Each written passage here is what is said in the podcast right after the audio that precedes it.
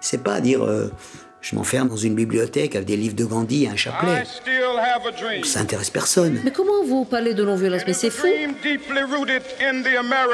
C'est absurde, la non-violence dans un contexte de guerre. Évidemment qu'on énerve les gens quand on vient bloquer des véhicules, des trains, des portails, quand on vient empêcher euh, le fonctionnement d'une usine ou d'un chantier, etc.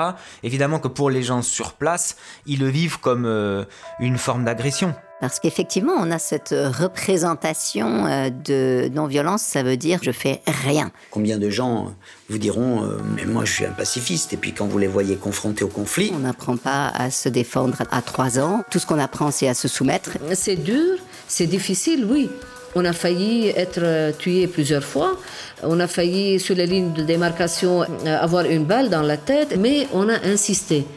C'est une lutte. il faut que cet outil-là se confronte aux luttes d'aujourd'hui.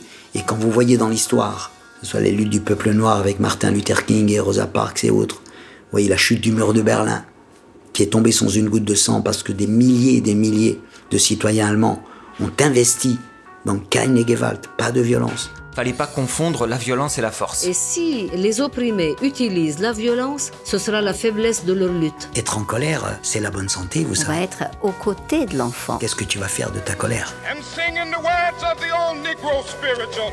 Free at last, free at last, we are free at last. Retrouvez la force de la non-violence sur Art District Radio et les plateformes dédiées au podcast. Toutes les infos sont sur le site force-nonviolence.fr et sur les réseaux sociaux.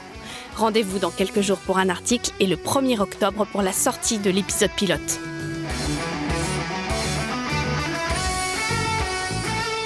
Ahimsa.